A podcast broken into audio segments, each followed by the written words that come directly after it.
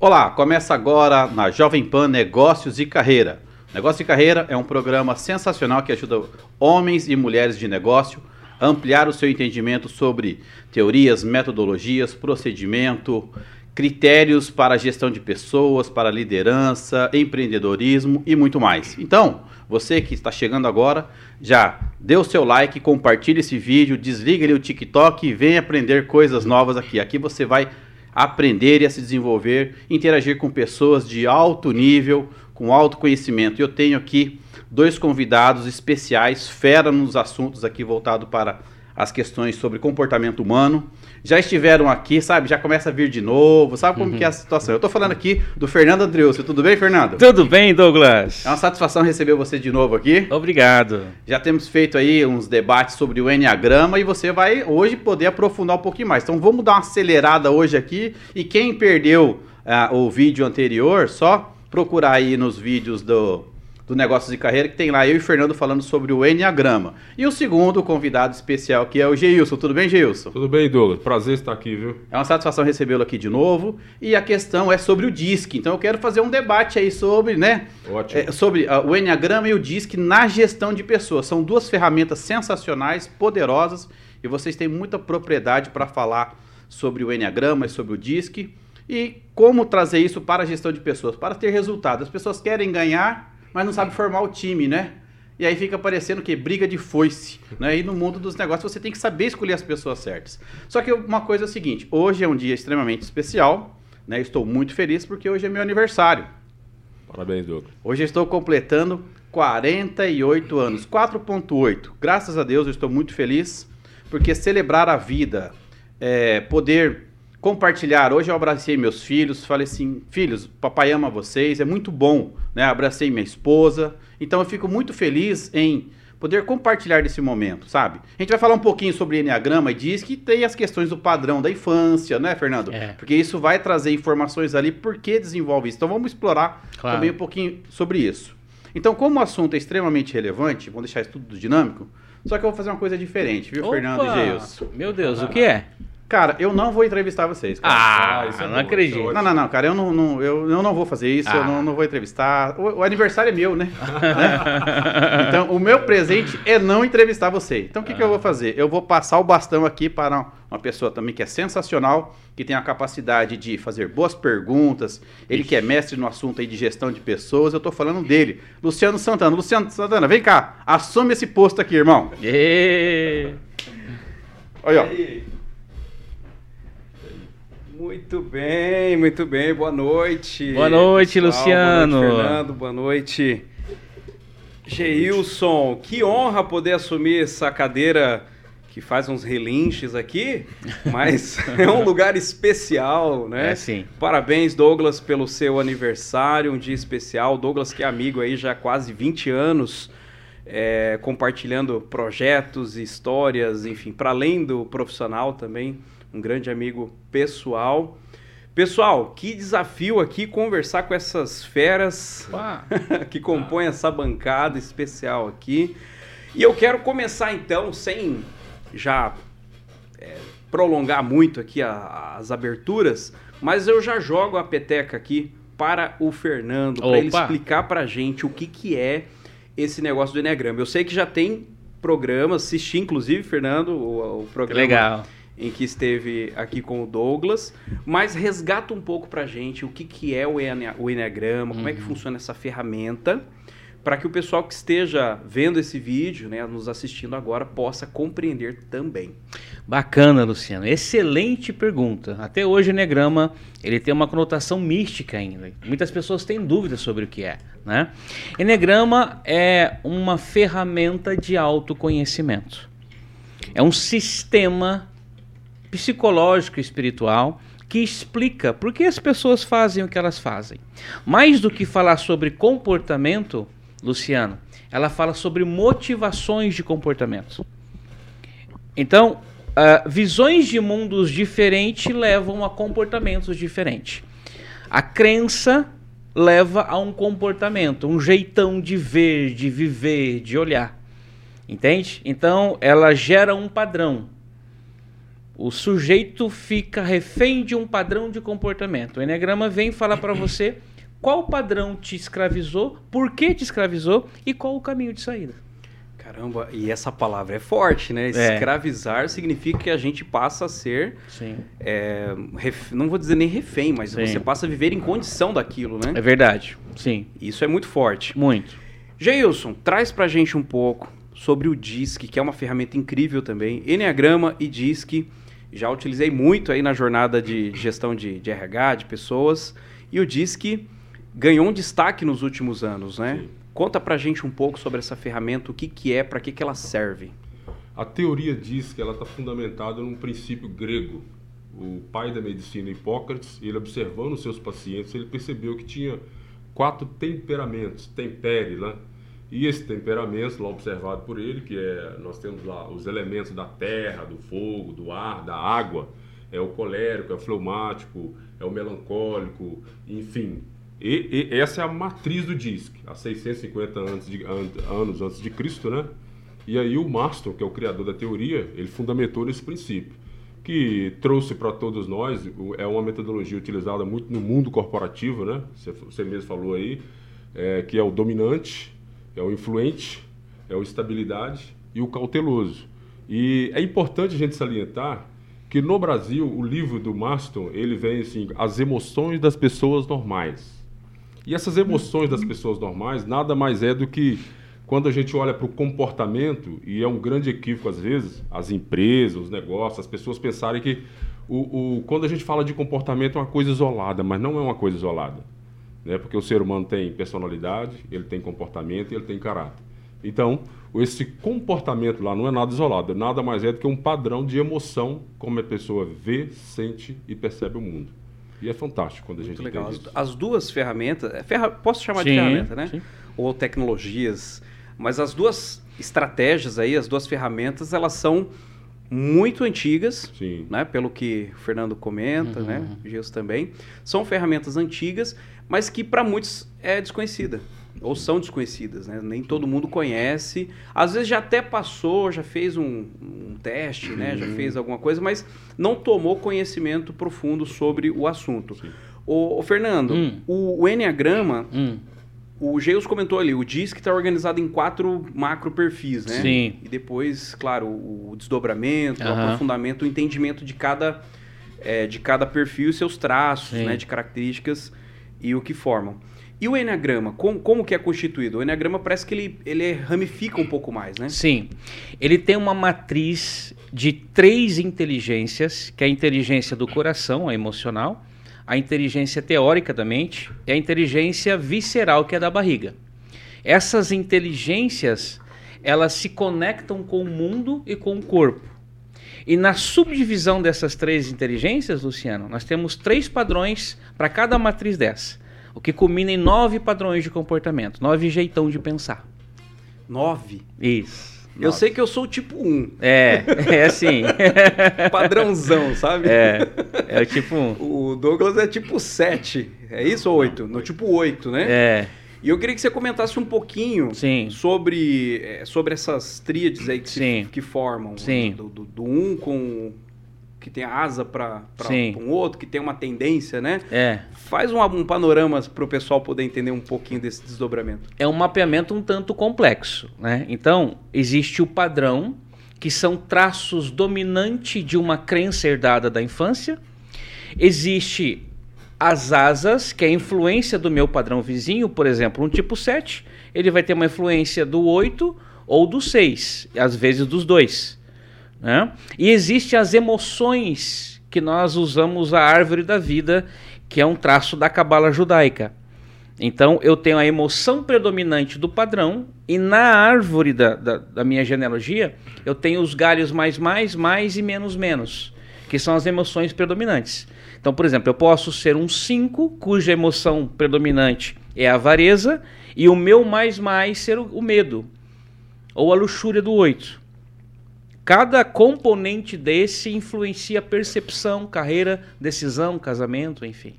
É A bastante vida. complexo, a A vida. vida, né? É, exatamente. Ô, ô Geilson, e aí pra gente fechar essa primeira parte aqui de- desse contexto, né, da- da- das duas ferramentas, Como que, que a gente chega nesse parecer do DISC?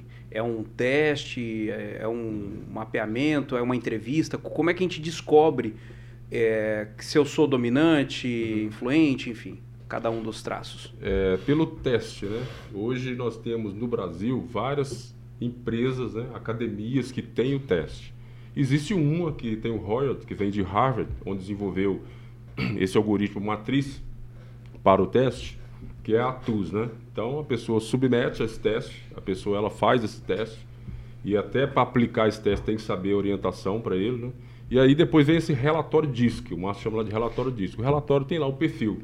A pessoa tem um perfil primário e o secundário. Então a emoção primária que predomina, 85%. A secundária 15%. E tem os outros que são mais baixos, perfil mais baixo. Mas é importante salientar que todo mundo é DISC, né? Não existe o cara que é só dominante, é. não existe o cara que é só influente, não existe o cara que é só estabilidade, nem o cara que é cauteloso. Todo mundo é DISC. Porém, ele tem a predominância daquele primário, daquela forma primária de lidar com a vida, ver, sentir, perceber a vida, e a forma secundária que fica ali. E o desafio é nós desenvolvermos as partes mais baixas. Né? Buscar né? equilibrar, né? Exatamente. Acho que tanto no Enneagrama também, se, auto, se autoconhecer nesse sentido uhum. e aí identificar ali as Sim. oportunidades né, de Isso. Ô Douglas, você tá aí quietinho, quietinho né? De Luciano. aniversário. O que, que, é isso, Você sabe que hoje é aniversário de casamento. Pois é, Faz gente, 20, olha só. 24 anos que eu conheci minha esposa, gente. Parabéns, Luciano. Parabéns, Luciano. Primeiro dia também. Parabéns. Vou trocar a cadeira. Não é, troca a cadeira. Vem cá, verdade. troca a cadeira. Olha só. Já que é, né? Tipo 7, né? É. Viu? Ô, Doguinha, conta ah. pra nós como é que é ser um tipão 8. Rapaz, essa pergunta é complexa, hein, Luciano? Olha, é bom.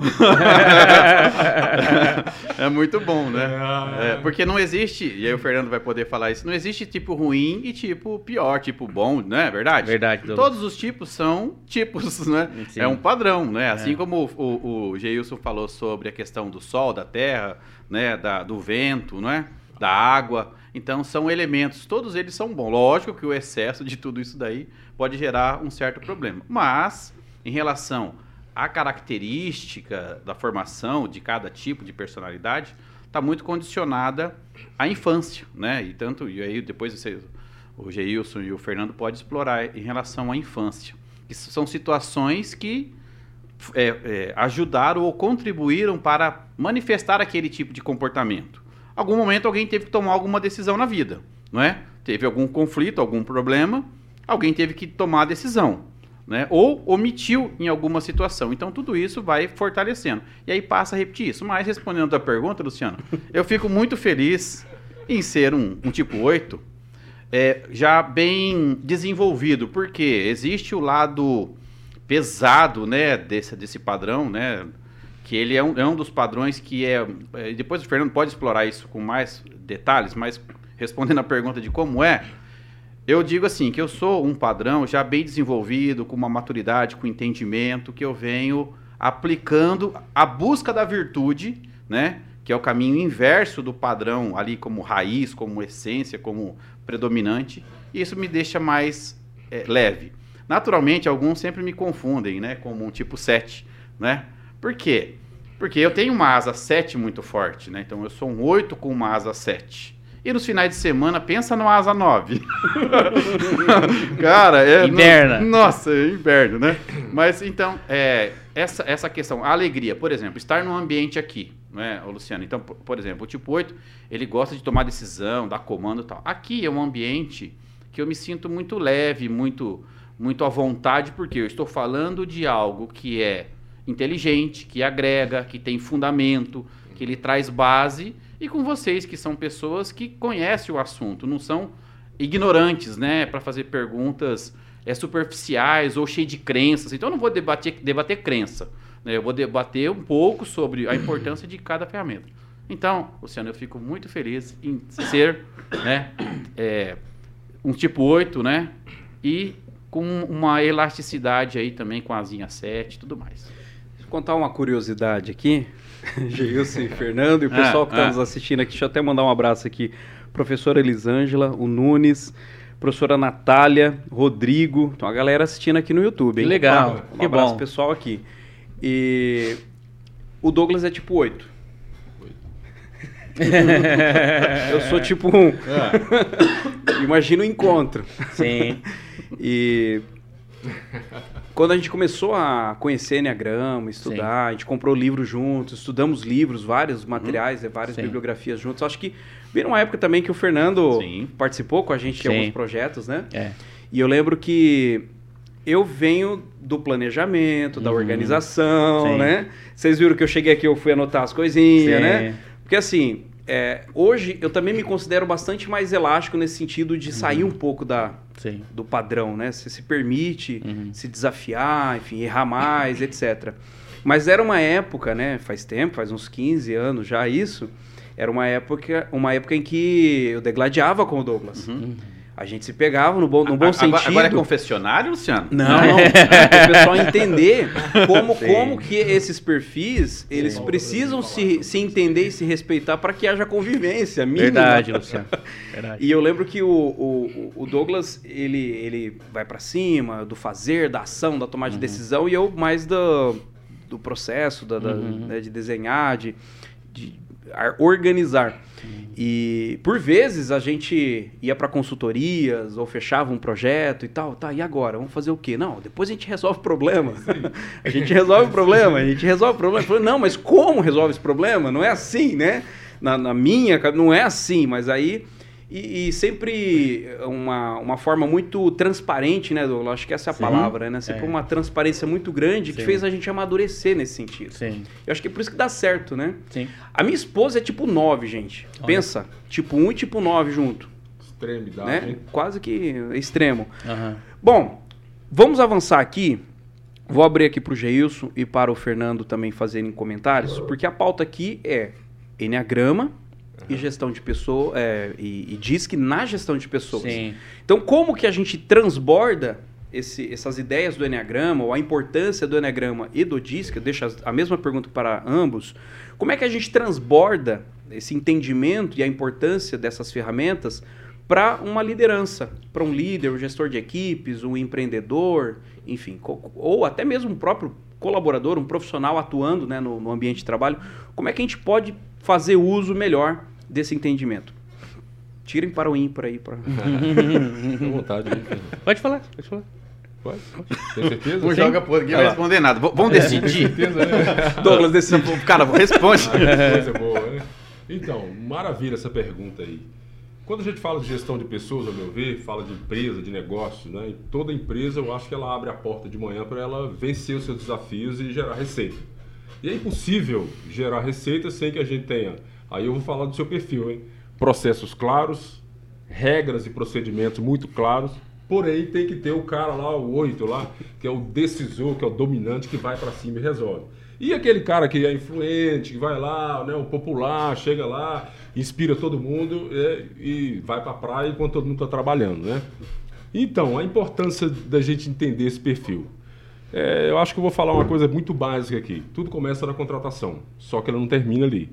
Então, para gestão de pessoas, gestão de negócio, fazer a empresa, ao meu ver, prosperar, é mais do que simplesmente aplicar um teste DISC lá e ter um descritivo técnico do cara e saber que ele é dominante ou influente, tá tudo certo. Não é por aí.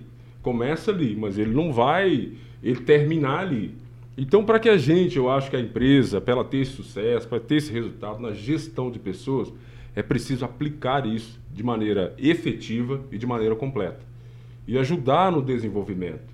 Porque o que eu vejo na minha experiência com empresas, que eu já dei consultoria a algumas empresas, é que as pessoas fazem o teste, aplicam aquilo, depois o efeito gaveta acontece, e aí não desenvolve a pessoa, aí todo mundo fica pautando o outro dentro da empresa pelo seu perfil principal.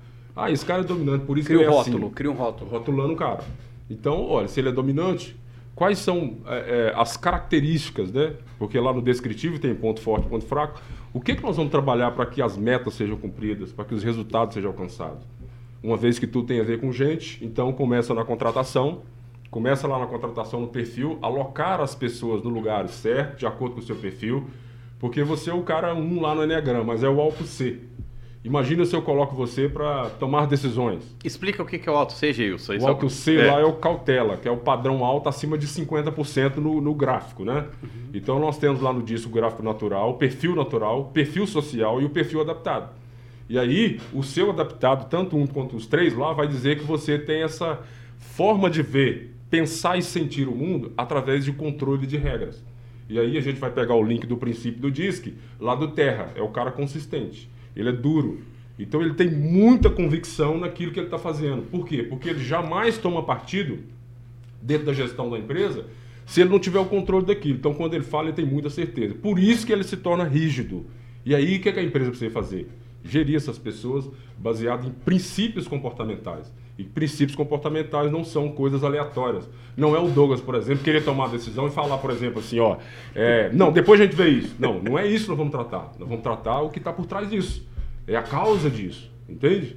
Então é muito importante, a, no processo de gestão efetivo que traga resultado, é as empresas entenderem, primeiro os patrões entenderem a si mesmo, né? o autoconhecimento, e depois eles entenderem os seus colaboradores. Porque não adianta Olha só, depois eu quero falar sobre o perfil, por exemplo, a criança, o padrão infantil do DISC. Uhum. Não existe literatura no Brasil sobre isso, tá? Então depois eu quero falar sobre a criança. Por exemplo, aqui, rapidinho. Você não tem velocidade. Você pode ter, mas a velocidade que você tem é a velocidade de acordo com o seu padrão. De acordo com essa matriz comportamental que você tem. Que não muda nunca, isso é um fato importante. Mas as expressões precisam mudar. Esse é o grande desafio das empresas. Então não é fazer um relatório de isque, deixar um cara lá, ah, fez um testezinho lá, ah, o cara é dominante. Não, então vai vender. Não, peraí, velho. E aí eu preciso dizer isso que tem 16 combinações em cada perfil. Aí tem um cara lá, por exemplo, que ele tem o perfil D, mas o estilo comportamental dele, a forma dele ver, a forma dele interagir com o mundo, ele não tem velocidade. Aí conflitou, né? Claro que vai conflitar, porque se a gente faz um negócio meia boca, aí não vai ter resultado. Aí o cara é dominante, mas ele não entrega resultado. Aí o cara é influente, mas ele, ele, ele se embola no processo, ele não tem clareza do processo.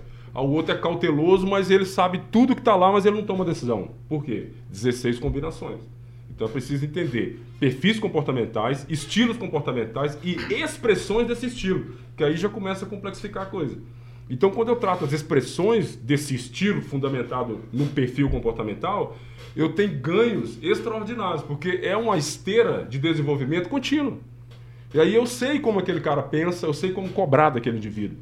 Eu sei como dar desafio para aquele indivíduo. Como motivá-lo, né? Motivá-lo também. Motivá-lo, porque o ser humano, uhum. toda ação humana, de acordo com a praxeologia, está fundamentada em três princípios. Sabe qual é? Não, a insatisfação. Fala aí que eu vou anotar. um pouquinho no perfil comportamental. Aí é disco, eu tô falando sobre disco, né? Deixa eu anotar. Fala aí, Geus, que eu, que eu preciso anotar. A praxeologia, é uma, ela tá dentro da teologia mais filosófica do comportamento humano. É a ciência que define a ação humana. Tá. Então, toda ação humana está fundamentada em três características. Nós estamos falando de disco ainda. Primeiro princípio, primeira coisa, o que, que é? é a, informa, a insatisfação que o cara tem.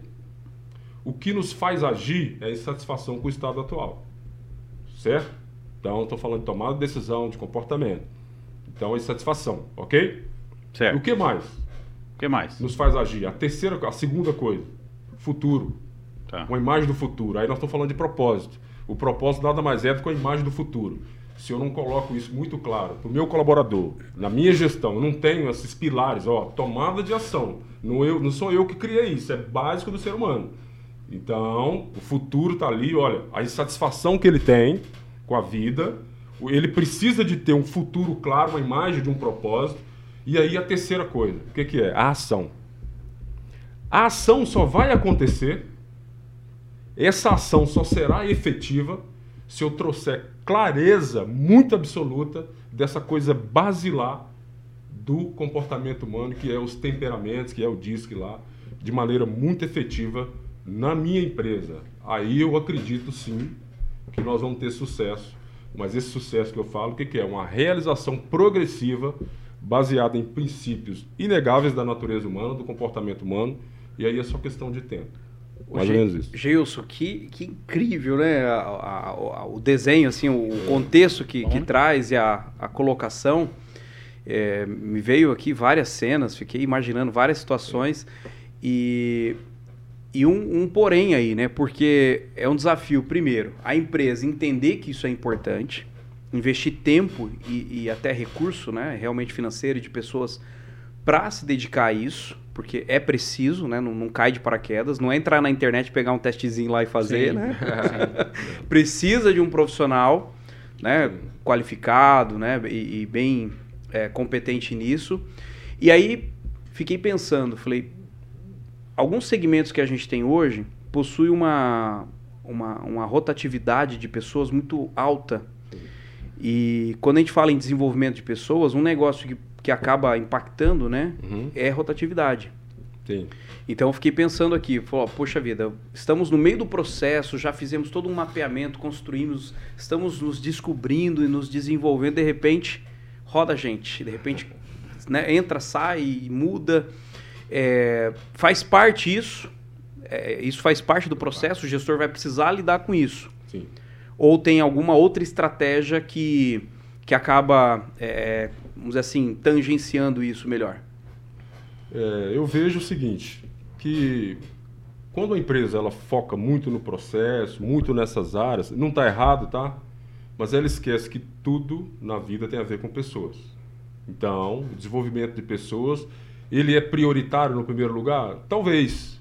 Mas dentro dessa gestão de processos claros, de metas claras, de produtos muito bem entregues, é preciso que esse link, esse panorama global seja desenhado basicamente na capacidade intelectual, não só intelectual, mas desses perfis dessas pessoas que vão executar isso de maneira é, é, com maestria, né? Com, eu gosto de dizer o seguinte: a natureza de uma coisa revela o propósito para o qual ela foi criada. Então você tem uma natureza, você tem uma forma de ver. Então não adianta eu ter bons planos, boa gestão no sentido assim de saber como eu vou lidar com aqueles processos, mas eu não entendo quais são as pessoas que vão executar aqueles processos. Consequentemente, rotatividade vai aumentar e a entrega, que é o produto final, pessoas, produto, processo, ela vai estar comprometida. E aí eu tenho um baita de um plano na mão, eu tenho recurso para fazer acontecer, mas eu não tenho consciência do desenvolvimento e do propósito, do plano de desenvolvimento humano que eu preciso instaurar na minha empresa. E muitas vezes, eu vou, te, vou falar um negócio, que o empresário, ele não vê isso como um negócio importante. Sim. Ele pensa que não vai dar certo, porque eu tenho uma boa gestão aqui no sentido assim, tá claro o plano para mim, tá tudo certo que já, nós sabemos fazer, nós sabemos fazer tudo aqui. Cara, eu engano. Presta atenção. Olha só, uma coisa é um cara saber ligar uma impressora lá na empresa. Eu vou lá e treino ele com 10 minutos ele aprende a ligar. Mas imagina se esse mesmo cara perde a namorada. Ou se ele entra num colapso no relacionamento. Ou se ele não sabe lidar com as questões da vida. Ó, tomada de decisão. É o que, que é? A insatisfação que ele tem. Todo mundo tem essa insatisfação, tá? Todo mundo quer ter ação. Todo mundo quer agir, mas não sabe agir. E todo mundo quer um propósito. É, é a base humana. Aí o indivíduo não tem essa clareza. A empresa não tem essa clareza de que isso está instalado nas pessoas. E as pessoas precisam ser desenvolvidas. Não é automático. Não é um relatório disco lá na mesa da cadeira lá.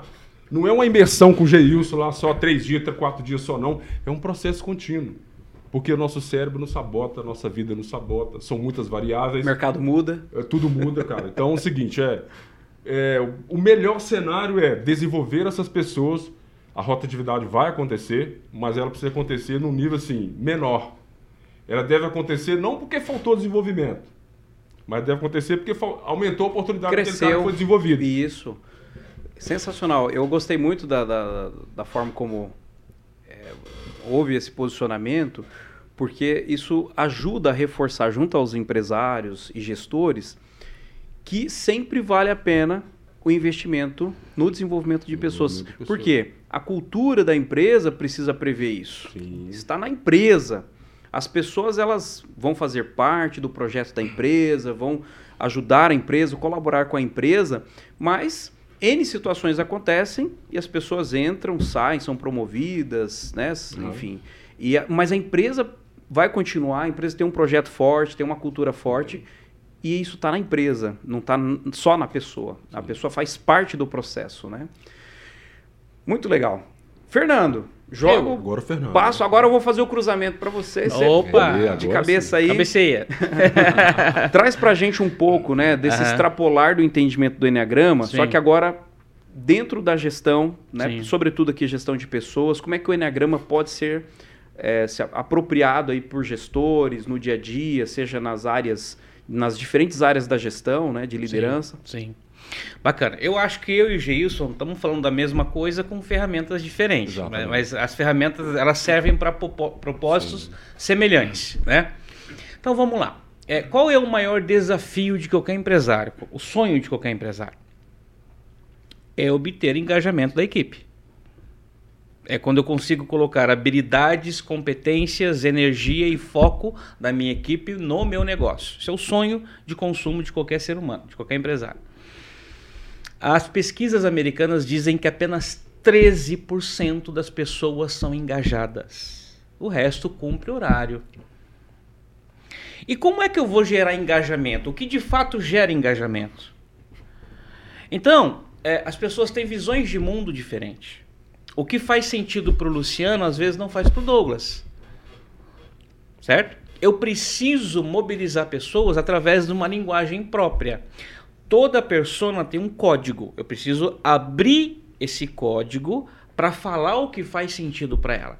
Porque comunicação não é o que eu falo, é como a outra pessoa entende. Para tocar o coração dela, né, Exatamente. eu só gero mobilidade quando eu toco o coração dela, quando eu falo aquilo que faz sentido para ela. Agora, se eu não sei como ela vê o mundo, se eu não sei como ela percebe a si mesma e as coisas, como eu vou acessar esse código? Eu não consigo. Então, a minha linguagem fica condenada ao fracasso. Apesar de haver intenção, apesar de acordar cedo, de trabalhar muito, de brigar, de lutar, aí eu vou para recursos paralelos. Eu vou para fúria. Isso tudo gera a, a, o turnover, famoso turnover, rotatividade, né? Por quê? Porque eu não consigo tirar o melhor das pessoas. As doenças, né, no, no Tudo. ambiente de trabalho o também, estresse, né? né? E por né? que, que eu não tiro o melhor das pessoas? Porque eu não me dedico a conhecê-las. Eu não conheço. Eu tenho simplesmente um propósito, eu tenho um mercado, eu tenho uma pressão diária de competidores, eu tenho uma pressão diária de faturamento, de publicidade, de ambição, mas me falta sensibilidade para inteligência, de como tirar o melhor do outro. Então, a, a ferramenta do Enneagrama, ela me possibilita tocar o íntimo de cada, cada colaborador. E quando eu consigo acessar o íntimo de cada pessoa, eu consigo mobilizá-la, os seus recursos, a sua psique, né? a sua agressividade, a sua inteligência, a sua percepção, elas vão estar comigo. Isso é engajamento, isso é sonho de gestor, isso é sonho de empresário. Mas as pessoas acabam acordando cedo, gritando alto, punindo, elas acabam demitindo, elas fazem tudo menos o que precisam fazer, que é conhecer o código que acessa o melhor de cada um. Muito bom, muito bom, muito bom. Gente, o assunto tá excelente. Já passamos aqui das 21. Olha Já, só. Já, nós nem Já- começamos. Já tô quase Não, fazendo eu tô- 48 tô na- eu- anos. Eu, tô na- eu, tô, eu tô aqui ainda na primeira pergunta, na primeira pauta ainda. Que legal. Deixa eu mandar um abraço aqui para o professor Silvio Castro. E aí, Silvio? Grande Silvio. Grande amigo, parceiro de longa data também. O Jonathan Rodrigues, que está aqui. Ô Douglas, Hum. depois eu vou lançar um desafio para você aqui, pode ser? Ixi, Claro, fica à vontade, você tá no comando aí, né? Beleza, mas gostaria? É. Não tomo decisão nenhuma aqui hoje, né? Muito bem. Não, o pessoal tá. O pessoal tá. tá- Magoei. o, o pessoal tá. é, Ah, o pessoal aqui no, no YouTube, eu tô acompanhando o chat aqui, o pessoal tá é, perguntando sobre ferramentas, né? Onde que podem fazer o teste, podem descobrir qual é o perfil e tal. E mais skills tem, Douglas? opa! Depois, depois a gente abre essa pauta aí, É, comenta um pouquinho. Segura, segura, O que, né? o que, o que, o que? Deixa, deixa o. Como é que é o nome lá? O, cupomzinho, deixa um cupomzinho pro pessoal poder acessar e fazer, que é super legal, né? Agrega muito. É, é o primeiro passo. Sim. né? Sim. Descobrir qual é o perfil DISC, Sim. o Enneagrama. Sim. São duas, duas tecnologias incríveis. Ô, ô, Fernando, continuando aqui, eu, eu quero que você comenta um pouco. Você Uhum. falou que são nove, Sim, é, nove perfis, né? isso, nove É, padrões. Eu, eu sei com mais, um pouco mais de detalhamento Sim. sobre o, o perfil que eu me identifiquei, Sim, né? Que sim. eu entendo Sim, e da minha esposa. sim. E eu queria que você comentasse um pouquinho sobre os nove, assim. Sim, sim. Perfeccionista, enfim, depois Sim. dá uma geral, hein? Tá, então vamos começar pelo, pelo tipo 1, que é o seu padrão, né? o padrão que, na verdade, você não é tipo 1, você está tipo Isso. 1. Lembrando que o padrão, ele tá na linha behaviorista, é um comportamento, Tá? Condicionado. É, o tipo 1 é o sujeito que acredita que o mundo está em desordem. Então ele desenvolve. Não, mas está, viu, Fernando? Mas, nessa parte aí ele está. tá ele não está errado. Eu Né? acho que o, o- muito legal do Negrama é essas expressões que vêm, né? O mundo está em desordem, É. né? O 2, acho que se- se dedicar, servir o outro, enfim. É. Muito legal. Dá- coloca essa, É. essa, essa panorâmica pra gente. Só pra favor. quebrar o gelo, vai. E- Então, Luciano. Mas não tá em desordem, Fernando? Mas é, vamos lá. Será que não, né? É. Quando, quando ele olha para o mundo e vê o mundo em desordem, ele, ele, ele gera o que nós chamamos de ressentimento, que é raiva adormecida. Porque ao passo que ele percebe o mundo em desordem e que ele quer gritar que o mundo está em desordem, ele desenvolve uma hostilidade com aquilo que está fora do lugar e fora de padrão. Ao mesmo tempo, ele tem um superego muito forte, reprimindo e dizendo que ele precisa ser modelo, precisa ser um bom menino. Então, de um lado, eu estou eu tenho um vulcão dentro de mim, né? Tem um vulcão dentro de mim querendo organizar. Daí são grandes reformadores, doutrinadores. Eh, Um é um típico doutrinador. Ele, ele, ele vai fazer a revolução do sistema, da ordem, da ética. Vai fazer muito bem e feito, ele né? acredita que ele está acima da média, eticamente ele é superior. e que ele tem o direito de doutrinar o mundo a si mesmo e as pessoas. Né? E a partir dessa visão, nós vamos desenvolver, nós vamos perceber uma criticidade e um asseio excessivo com o mundo. Quer seja uma faca que está fora do lugar, quer seja uma constituição que está mal elaborada. Certo? Esse é um. O tipo 2. Mas estava falando pra mim? Assim, eu pedi o tipo, não falar de mim, né? É qualquer coincidência, né? É pura qualquer. Era, era, era o meu diagnóstico? É, o diagnóstico, né? O Luciano falou que a esposa dele é tipo 9, a minha é tipo 1. A É, Alessandra é é, o tipo 1. contrário, É, é. tipo 1, cara. É, É, tudo isso aí. Não, eu, pera, vou só interromper um pouquinho. É. claro. Você sabia que o nível de conforto entre você e o Douglas, e entre ele e a esposa dele, no DISC tem um nível de conforto. C e D. Ah, E D. conforto. O nível de conforto de 0 a 100 é 1. Só, aí você começa a entender. O conforto entre as Um relações. motivo. Entendi. São, é, são polos completamente distintos. É. Emoções completamente distintas. Um quer dominar o mundo e acredita que ele domina. O outro acredita que ele não tem força Mas eu vou dominar, mundo. ué, mas lógico que vai dominar, ué. cabeça dele. Mas, Você viu só? Tô há 24 anos com a minha esposa. E aí tem mais, tem mais coisa Apre- por aí. muito Fernando, aprendizado. desculpa, tá? Imagina. Show de bola. Manda ver, Fer. Vamos lá, depois nós temos o tipo 2, que tem a visão de Olha lá, a mundo. Alessandra já se manifestou. Olha lá, tá? Só que e- É, já tá Alessandra. aqui, ó. Lembrou de alguém, o tipo, Alessandra? né? Aos defensores do tipo 1. Isso aí, Alessandra. Isso aí, Alessandra. Tamo junto. Aí nós temos o tipo 2, que tem a visão do mundo de que o mundo precisa de ajuda. Então, esse sujeito, ele olha para o mundo como um sistema que precisa de socorro, Certo. de ajuda, e que só por acaso ajuda ele. Então, Só por acaso. Só por acaso. Ele é que ajuda. Vai salvar o mundo. vai- ele vai salvar o mundo. né? É, Salvador da pátria. Aqui o sujeito que tem mais sede de reconhecimento. Madre Teresa de Calcutá, uma típica tipo 2, disse o mundo tem mais sede de reconhecimento do que de fome. Tá? Então, os dois vai elaborar uma crença baseada no seu pecado capital, que é o orgulho, de que se o mundo precisa de ajuda, eu sou a ajuda do mundo. Então, eu sou suficiente, eu sou necessário, eu faço. Porque se eu não fizer, ninguém fará. E qual é a grande missão do tipo 2? Entregar a felicidade para o outro. Abrir portas para o outro, trazer auxílio. O tipo 2, ele, ele, ele é um dos camaleões do Enneagrama, né? São três camaleões. Ele consegue eliminar aspectos dele mesmo que poderia desagradar o seu público-alvo. Porque quando o tipo 2 conhece uma pessoa nova, ele gera uma pontuação. Ah. Se algum poder nessa pessoa, se algum modo essa pessoa encantou o tipo 2, se pontuou na percepção dele, ele vai acabar se desfazendo de aspectos dele mesmo para agradar. agradar. essa pessoa. É um doador. Ele é um doador. Ele dá, mas querendo receber. Não vai te falar isso, Uhum. né? É, Mas está tudo o anotadinho. orgulho vai impedir, né? Orgulho impede. Ele quer ajudar todo mundo, mas ele não precisa de ajuda, né? É. Então, é, todos nós, todos nós queremos ser amados, admirados e nos sentir protegidos. Nós só manifestamos isso de formas diferentes. Um, por exemplo, quando ele, re- ele, ele quer reformar o mundo e ser certo, ele está querendo amor, e o dois, quando entrega a felicidade, também está querendo amor. O, e, e o, o um é o perfeccionista. Isso. O dois é. Ou ajudador, ou Aj- ajudante. ajudante também. ou ajudador. Isso, isso. Beleza. Três. que, que é, Douglas? O 3. Vai pro 3. O tipo 3. Ô, Douglas. O tipo O 3 três. vai olhar o mundo como um sistema que só valoriza vencedores. Tá? O mundo É- essa é a régua dele, né? é a régua dele. Só vencedores. Então ele vai criar um caso de amor não com ele, mas com a imagem dele. Ele não sabe quem ele é de fato. Ele cria uma persona de sucesso. Então você encontra um tipo 3, ele fala assim: o que você faz? Não quem você é. Então o 3 não é médico, ele é médico cirurgião do Ciro Libanês.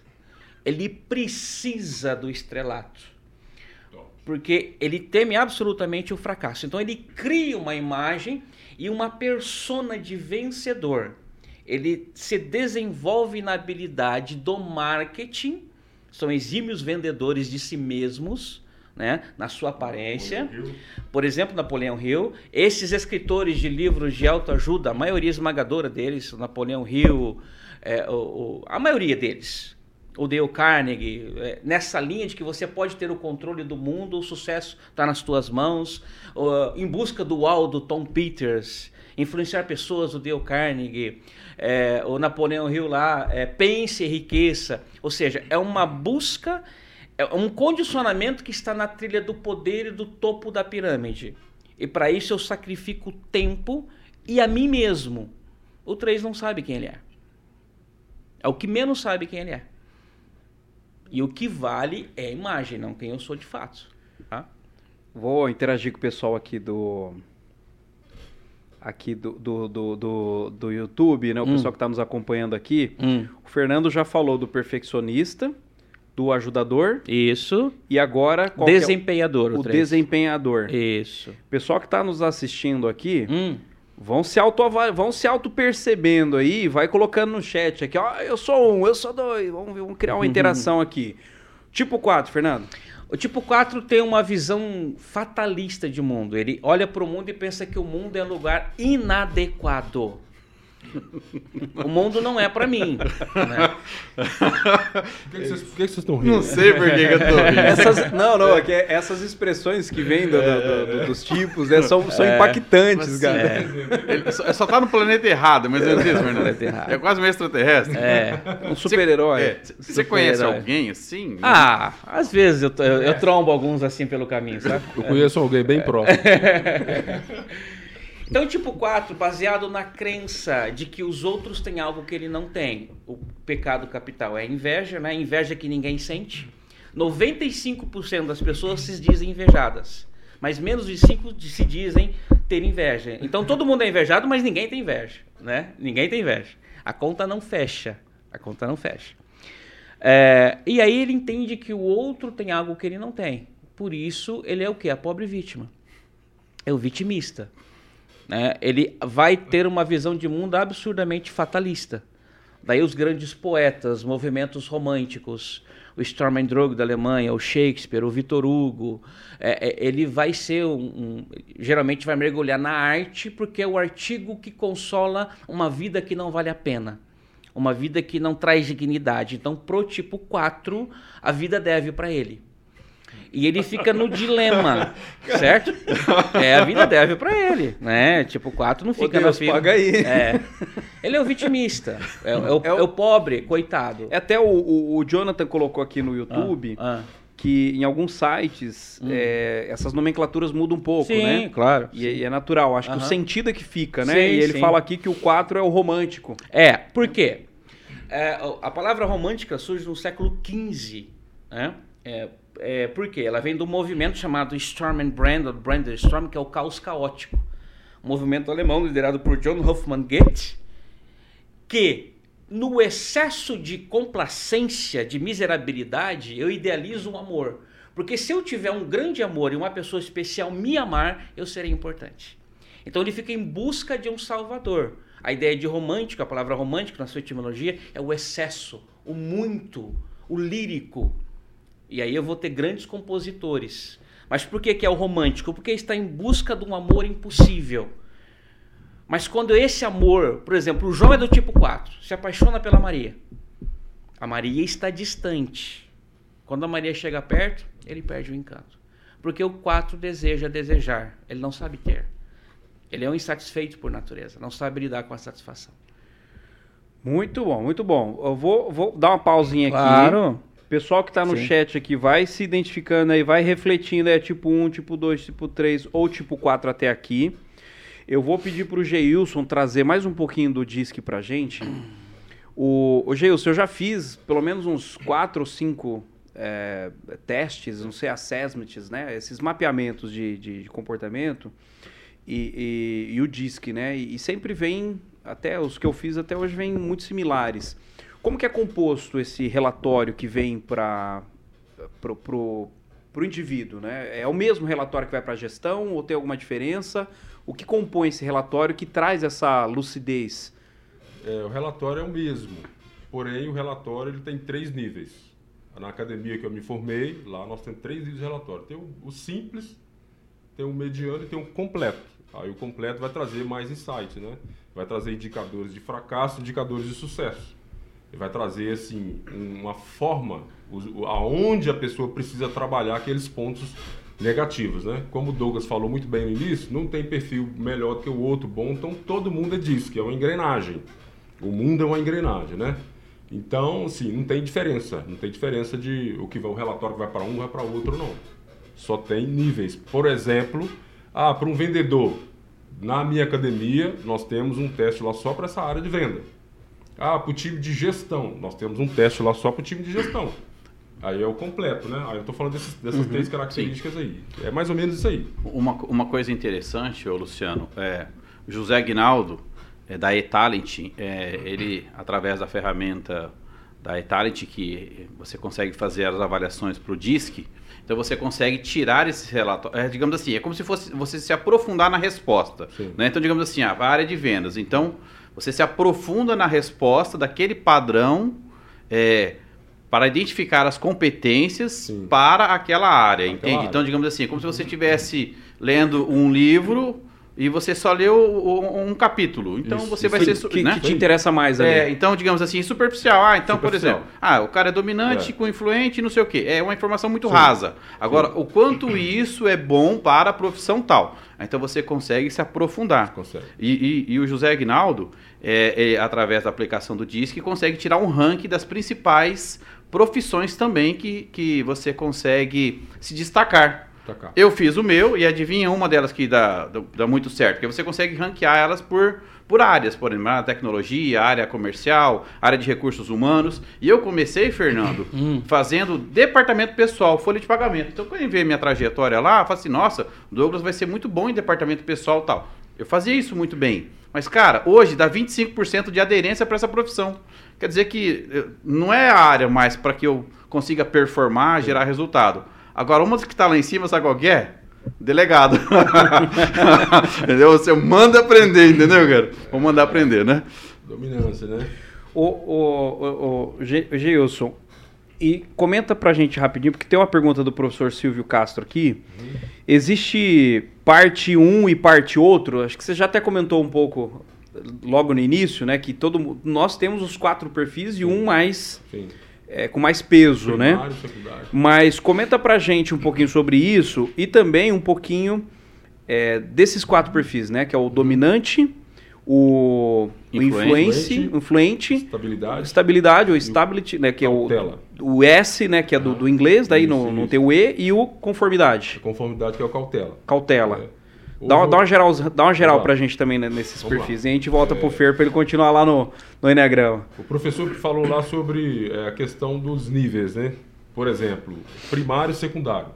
Essa é a metodologia. O cara primário, ó, dominante primário, qual o secundário? Um exemplo que eu estou dando. Influente. Então, 85% está no primário, das emoções, como ele vê, sente, percebe o mundo, e 15% está no secundário. Ah, então quer dizer que completou 100%. Não. Os 100 são os quatro. O relatório diz que vai distribuir 100% nos quatro. Porém, na aplicabilidade, na forma mais objetiva desse indivíduo que tem essa subjetividade dessas emoções primária e secundária, aí eu estou dividindo 100%. Na tomada de decisão dele vai ser primário 85%, 15% o secundário, certo? Então nós temos quatro áreas lá. Aí é importante salientar que o, o relatório diz que ele está de três perfis, três gráficos. As pessoas confundem isso. Lá tem o adaptado. O adaptado, o que é o gráfico adaptado? É no momento que você executou o teste. Você está adaptando as suas emoções, ou seja, o seu comportamento, para atingir um resultado. Aí tem o social. O que é o disco, o relatório social? É como eu gosto de ser visto. Como eu quero ser percebido pelas pessoas nas minhas relações. E tem um gráfico que é natural, é quem realmente eu sou. É, é puro. É o DNA comportamental da pessoa. Então, partindo desse, desses princípios, vamos falar um pouco sobre as características dos quatro aqui. Eu posso falar ponto negativo, ponto positivo? É, claro, é, é o ponto limitante, é, né? É o ponto limitante. É o que é, se você for usar assim, né, uma, uma, palavra mais leve, os anjos e os demônios de cada tipo, uhum. entendeu? Oportunidades palavra, de né? melhoria. É, porque se não tem o domínio da emoção, aí vem aquilo que o Fernando falou, né? Se torna escravo daquilo, escravo né? Claro, pode falar. É muito interessante. Então vamos lá, começar pelo DISC, tá? Pelo D, quer dizer, pelo D, né? Perfil dominante, né? Sempre o sentido horário, uhum. DISC, D-I-S-C, DISC que é lá para os gregos lá o que, que é o fogo. Então imagina só, o fogo numa lareira dentro de casa, ele aquece, mas se ele aumentar demais, ele pega fogo a casa inteira. Tem que ter a então, dose certa, dominante, né? O dominante tem essa característica de velocidade, expressividade, dureza, ele é muito constante, muito convicto naquilo, não tem medo, mas ele não tem clareza do processo. É por isso que quando você fez a analogia do Douglas aí, não, depois a gente vê isso. Então o que, que ele vê? Ele vê só a execução do resultado final, porque ele acredita que ele tem controle sobre o mundo externo. Então ele não se intimida. Pelo contrário, se eu der uma meta e falar isso é impossível, aí que ele vai para cima. Uhum. Esse é o dominante. Porém, porém, ele sabe como fazer, mas ele, ele sabe o que fazer. Ele sabe, desculpa, ele sabe como fazer, mas ele não sabe o que. Então ele é o executor. Então o executor é o seguinte, ele está esperando ser executado. Então, dentro da organização da gestão de pessoas, eu tenho que entender que se eu não der é, um como, um o que fazer, aquele indivíduo vai ficar ali desperdiçado dentro da instituição, porque ele sabe como. Você delega para ele que ele vai resolver aquilo lá. Então, ele tem um medo. Qual é o maior medo dele? Falhar. Aí vamos partir para um agora. Então, o dominante tem velocidade e tal, ele sabe é, como fazer, mas ele não sabe o que. Ele pergunta isso. E o maior medo dele é o fracasso. Por isso que ele vai para cima, ele é duro, ele, ele tem essas características aí. O influente, ele sabe é, o que fazer, mas não sabe como. Então ele se perde no processo. O influente é aquele cara que não tem consistência, ele é o ar lá para os gregos. Ele não tem consistência. Então ele tem que trabalhar muita consistência, que ele se perde. Para estabelecer o foco, né? Ele, ele, ele não tem foco. É, ele é um pro, cara mais relacional? O termo influente? 100% emocional voltado para as pessoas. Relacional e isso, foco isso. e resultado menos. É, o resultado sim, mas com quem que eu vou fazer? É, o quem. A pergunta é, que ele é, fala, com quem? Está, está, bem ligado, né, Fernando? Com o 2 e o 7 Está preocupado com, 7, com quem vai fazer. O 2 e o 7. Ele é muito 7. Então, ele tem que ter uma motivação nova todo dia. É aquele cara, por exemplo, que o objetivo dele é tocar nesse copo de água. E ele luta a vida toda com aquele objetivo. Quando ele chega aqui, ele não toca no copo, ele busca outro copo, ele busca outra porta. Falta um pouquinho para ele concluir, né? É, ele é motivação. Então é, você é tem que dar um motivo para ele. Só que isso é um problema. Uhum, então esse cara tem que ter consistência. E qual que é o maior medo dele? Ele tem um medo. Perda do contato social. Ele é voltado para as pessoas. Então ele tem facilidade de pedir perdão, de consertar. É o, é o do coração, coração é mais generoso dos né? É o altruísta mais alto, né? Sim, de coração mais generoso, mais sincero, mais leal. Mas se ele perder o contato, ele desespera. Ele tem medo de perder esse contato. Aí nós vamos agora para estabilidade, que é o S, o alto S, né? Uhum. O S é o seguinte, ele, ele é mais complexo um pouco. Ele é o perfil 4 lá no Enneagrama. Eu conheço pouco do Enneagrama, eu sei por causa do meu professor aqui. Mas eu estou mapeando essas coisas. Você já está estudando, tô né? começando agora, estou investigando. Não, investigando. E, e, são duas ferramentas muito show. né? muito poderosas, muito poderosas. O Enneagrama é mais complexo, né? Na uhum. sua forma de abordagem e tal. Mas então o S é aquele cara estável, o nome já fala, ele é água. Imagina a água, você põe ela aqui, ó, tá parada aqui, ó. Se eu não movimentar ela, ela não vai. Então tem que movimentar. E aí esse cara é mais complexo, ele pergunta como e por que eu preciso fazer isso. Ele precisa compreender, né? Ele precisa compreender, ele é o planejador. Pode ser um pouco do 5, né, Fernando? Ele planeja, Seis também. Né? Seis. Então ele tá ali, só que esse cara é o cara assim, que ele tá na parte mais baixa do gráfico lá, junto com C, ele acredita piamente que ele não tem controle sobre o mundo externo. Então ele tem um medo. Qual é o maior medo dele? O conflito. Ó, o nome já fala, estabilidade, né? Ele não quer conflito. Então ele não briga, ele não luta, e às vezes ele aguenta agressão, ele suporta aquilo, mas quando ele fica nervoso, meu filho sai de baixo, até o capeta corre dele. mas ele, ele- é muito difícil isso acontecer, mas acontece. O capeta sair daí. Ele sair do, ele sair do sério ou o capeta apareceu? É difícil ele sair do sério. Quando ele sai do Brincadeira. sério, o bicho, o capiroto sai, corre dele. Então esse cara é a água, né? Tem um medo dele ao conflito e as suas forças, as suas potencialidades, eu- ele, pergun ele pergunta o quê e por que eu preciso fazer aquilo. Né? Tem que dar um propósito para esse cara para ele des- desenvolver. O C é um cara curioso, o alto o cautela, né? conformidade. É um curioso. O Márcio, no seu livro, As Emoções das Pessoas Normais, é curioso demais. Ele é um cara muito complexo, né? Muito complexo. Ele pergunta também por que eu preciso fazer, o que eu preciso fazer, como preciso fazer, com quem. Ele tem que saber de tudo. Ele é mais E acaba complexo. demorando um pouco também, né? Demora, não tem velocidade, porque ele tem que ter controle. Ele acredita que ele não tem controle sobre o mundo externo, então o único controle que ele tem é sobre o que ele sabe. Então, toda a imposição dele, toda a forma de ver o mundo é sobre aquilo que ele tem muita certeza. Só que esse indivíduo, ele tem um grande problema, como todos os outros, só que chama a atenção do mastro. É importante salientar que o cara que criou a metodologia é que frequentemente ele trata as coisas, as pessoas como coisas. Isso é um grande problema. no Ele vai ser mais frio, né? é frio, ele não tem emoção, não tem preguiça. Ele é o melancolia, ele é o terra. Ele tem dificuldade de perdoar, ele é duro e rígido. Ele tem dificuldade? tem dificuldade de perdoar. Muito. Só você pegar uma terra, você dá uma facada na terra, tira a faca, vai estar aquela marca lá. Aquela marca vai demorar muito tempo para fechar. Agora pega o ar que é o influente, por exemplo, não tem consistência. O fogo, por exemplo, dá uma facada no fogo, nem marca fica. Pega a água, vai lá dar uma facada faca, na que- água, a dá faca nada. quebra. Então, só que é uma das mentes mais brilhantes. Todo cientista do mundo é o C. O Einstein, por exemplo, é o C. E aí ele, ele tem esse. Aí o medo dele, o que, que é? Olha o medo do cara, passar por ridículo. Porque ele tem que ter o controle da informação, ele é o cientista, tem que ter o controle de tudo. Então, se ele não tiver a perfeição e cobrar das pessoas a perfeição, o ridículo para ele é o demônio que habita a alma dele. Ele tem medo daquilo. Só que o ah, quando eu falo daquele problema de tratar as pessoas como coisas, porque ele é muito ele é muito cheio de regras. E aí ele confunde. Como ele não tem emoção, ele é a melancolia Mais pura, frio, mais frio, né? mais frio, ele, ele pauta as coisas só pelas regras, pelo certo e errado. E aí ele tem muita dificuldade de expressar a sua emoção e tratar as pessoas como pessoas mesmo. É, você- vê como é. se fosse um em- Luciano, pintou um dizendo aqui que deu seis contrafóbicos. Vamos escutar um pouquinho Eu sobre vi seis o Charles. seis É, contrafóbicos. não, é, e agora a gente, a gente continua aqui com É. o Fernando, que a gente parou no 4, É, né? já estamos lá no Isso. limite. lá. Ô, ô Fer, a Vamos gente, sim. tem, a gente tem aqui quatro minutos por aí. Vamos fazer uma geral pra ver se a gente Vamos. consegue fechar os nove. Vamos lá. 5. O mundo é um lugar invasivo, ele me invade. Por isso eu me furto dele, não dou pra ele o que ele quer, e se eu não der pra ele o que ele quer, ele não exige de mim. Então eu vivo na minha mente. Eu sou alguém que quer descodificar o mundo. Então, um teórico que fica imaginando. Daí, grandes cientistas. O seis é alguém que olha para o mundo e diz: o mundo é um lugar perigoso. Então, As Está cheio de ameaça. Tudo é um perigo. A minha mente trabalha para olhar o mundo ao meu redor e detectar ameaças e perigos. E aí eu fico sempre me programando para soluções. Ele é um solucionador de problemas. Toda a dinâmica de vida do seis é baseado em solucionar problemas, ter saídas, né? Não tem fim, cara o assim. problema não Conhece, acaba. né? Como É. dizia o Marins, o problema não É. acaba nunca, só É, muda. Vai mudando. Vai mudando. Cara, Eu conheço um cara assim, ele tá aqui. Você conhece bastante gente, né, Gilson? Pelo jeito, né? Bem, bem social, né? Tá bem familiarizado, É. né? É. Tipo 7, Fer. O 7 é, tem uma visão de mundo que o mundo tem um potencial inesgotável de possibilidades.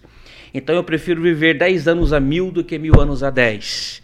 Eu quero curtir todas as cores, cheirar todos os perfumes, nadar em Achei todas as zonas. outras coisas. É, eu quero intensidade, vibração, eu vivo perto do céu e não vou me ater a coisas ruins porque não dá tempo. Eu começo uma coisa boa e quando terminar essa eu já tenho outro. Então eu vou na festa do João, depois vou na festa do Pedro, depois na festa da Maria e amanheço comendo pastel na feira. Né? Esse é o 7. O tipo 8 é alguém que olha para o mundo e diz: há dois tipos de pessoas no mundo: os fortes e os fracos. Né? Eu preciso ser o forte, eu preciso dominar, porque se eu não dominar, me dominarão. Antes que me dominem, eu domino. Eu preciso exercer controle, demonstrar autoridade. Eu desenvolvo um senso prático para resultado. E não permito que contestem a minha visão de mundo. É um meio que complexo de Deus. A minha verdade é a pura verdade. né? E o Top, tipo né? 9, que é o sujeito que adormeceu para si mesmo, vai ter um problema com posicionamento. É um medo de perder conexão com os outros. Eu não existo se eu não tiver colado, conectado com o outro. Então, para eu me manter colado e conectado com ele, eu não brigo com ele. Eu sou um pacificador. Eu aceito o que vem do outro para não ter problema com ele e assim eu me sinto vivo, porque em mim mesmo não há vida suficiente. Bacana. São duas tecnologias, duas ferramentas incríveis. Poderosas, né? Poderosas que ajudam muito né, a gestão, sobretudo aí quem são gestores de pessoas, líderes, empreendedores. E é claro que numa conversa rápida aqui que a gente está tendo, né, trazendo essa pincelada mais para trazer a informação de que existe tudo isso, né? E é um universo fantástico, né? Quando você começa a estudar, começa a aprender, a gente acaba querendo saber cada vez mais as coisas sobre, sobre cada perfil. E aí quando e começa com a gente mesmo, né? Quando você co- consegue descobrir o teu perfil, você começa a se controlar, se dominar, se gerenciar melhor. E aí você começa também a se relacionar melhor com o mundo externo, né? Com, com as outras pessoas. E, então fica aqui o hashtag, né? Hashtag fica a dica para você pesquisar mais sobre isso, é, consultar. É claro, não sai aí fazendo testes né, Rasos, rápidos, rasos. Tenha Passa. bo- boas orientações, faça boas leituras. Existem excelentes literaturas nessa área. É, o Enneagrama é a Sabedoria mesmo, é um livro incrível, não lembro o nome do autor agora. Richard Rizzo e Russ Hudson. Bacana. E o DISC também, a mesma coisa, né? São, existem várias Qual é o livro que você literaturas. recomendou uma vez pra mim lá? Que é? Maston, As Emoções das Pessoas Normais. É. William Moulton Marston. Eu procurei esse livro e não encontrei. Ele tá lá na Amazon para comprar. É. Bacana. É um livro muito técnico. Repete o tá? nome. É um livro muito técnico. Ele não, não tá numa vibe igual do Sabedoria de Anagrama, que todo mundo pode entender facilmente, não. Uhum. Então é mais é para psicólogo. O cara era psicólogo, né? Advo- Advogado psicólogo. Então as pessoas às vezes têm que ter dificuldade. Ô, ô Doguinho, o desafio aqui pra gente fechar, acho que deu, Ah. já tá dando a conta aqui já, daqui a pouco a gente Passar a régua. já passa a Não, régua. Samuel já tá dando tiro Daqui a pouco né? o pessoal sobe a vinheta e a gente fica falando aqui, né? É. e a gente falando aqui, a vinheta rodando. É. O programa acabou. Ô Douglas, é, o pessoal tá querendo fazer o teste aqui. E o que, que você propõe aqui pro pessoal? Tem um cupomzinho aqui lá na Mais Skills? Tem. Ó, seguinte, você quer fazer o, o teste do Enneagrama, identificar um pouco, é, conhecer um pouco mais sobre o Enneagrama e sobre a sua personalidade, você vai acessar personal.myskills.com.br, tem lá avaliações, aí tem lá as personalidades do Enneagrama. Você vai seguir o procedimento de compra e o cupom vai ser Douglas Camilo, tudo junto, porque hoje é meu aniversário, entendeu? Então, Douglas Camilo com dois L. Se faltar um L, você não vai conseguir o desconto. Então, presta muita atenção. Douglas Camilo, tudo junto. É, que aí você vai ter 100% de desconto. É um presente para você que assistiu aqui essa nossa nosso debate de hoje, nosso bate-papo aqui, tá bom? Douglas Camilo, tudo junto com dois L, E é o- o cupom de desconto. O site é o personal.myskills.com.br. My de minha, skills, habilidade, minhas habilidades pessoais, entende? personal.myskills.com.br. ponto com ponto- Eu tô jogando no, no chat aqui. Show. Ô, Luciano, você viu que Bem. o, o, o assunto... E daí, gostou da cadeirinha aí? Como foi? Ah, fo- foi bom, me Top, senti, me mandou senti bem, bem, né, pessoal? agradeço, me agra- agradeço a oportunidade Parabéns, aqui, cara, Luciano. grande... Ótimo. Mandou bem, né? Parabéns. Vamos fazer a dança das cadeiras. Dança das cadeiras. Parabéns pro Luciano e parabéns pro Parabéns. É. Ó, a gente tem que programar uma outra aqui, porque o assunto. tem- eu quero trabalhar depois um dia, Luciana, o padrão na infância, entende? Pra gente explorar isso daí, né? Porque. É a história toda, né? É, é. Acho que são, são que que- etapas, Por né? que, que adotou esse, esse padrão aí? Então, se você quer se aprofundar nesse assunto, dá um joinha aí, fala legal, compartilha, chama mais gente, né, Luciano? O que, que você acha? É uma boa ideia, eu acho que tanto o Geus quanto o Fernando aqui dominam profundamente. Os São caras mandaram mestres, mestres, mestres na- na- na- nas ferramentas aqui. Tem muita coisa pra gente aprender. E eu acho que. O Fernando vai falar assim: acho que faltou alguma coisa. Aí, faltando, né? É, rapaz, acho que faltou alguma coisinha. Não, dá para montar uma série aqui, Douglas. Uma série, uns, uns 20 episódios é. aqui para discutir um pouco mais cada uma das ferramentas, perfis, entendimentos, né? É muita coisa. Bom, pra gente fechar, deu tempo já? O pessoal tá olhando já não, aqui. Já tá, não. Fernando, para passar régua, hum. deixa um recado pro pessoal aqui de despedida aí. Uh, se quiser deixar seus contatos, né, sua, sua rede social, enfim, Sim. fica à vontade. Sim. É, o meu site é www.experienciaeneagrama.com.br. Eu desenvolvi um método para o Enneagrama. Né? Então lá tá, tá meu trabalho, tá material. Estou na Hotmart também com esse mesmo nome. Show de bola. Repete www.experienciaeneagrama.com.br. Show de bola. Muito obrigado, Fer, pela Imagina, participação um aqui. Geilson, contatos, enfim, o pessoal quiser conhecer um pouco mais seu trabalho. As pessoas vão conhecer meu trabalho melhor lá no meu Instagram, Geilson Fergus. Lá na bio vai ter um link lá, DNA da convivência. Estou escrevendo um livro sobre disco voltado para o comportamento dos casais, relacionamento e também da criação dos filhos. Porque nós não temos nenhum material no Brasil até o dia de hoje sobre Perfis comportamentais disso uhum. aplicado na infância. Como identificar os padrões. Casar que é 16 uhum. Um desafio muito grande, né? Então lá as pessoas vão acessar esse material lá. Muito bem.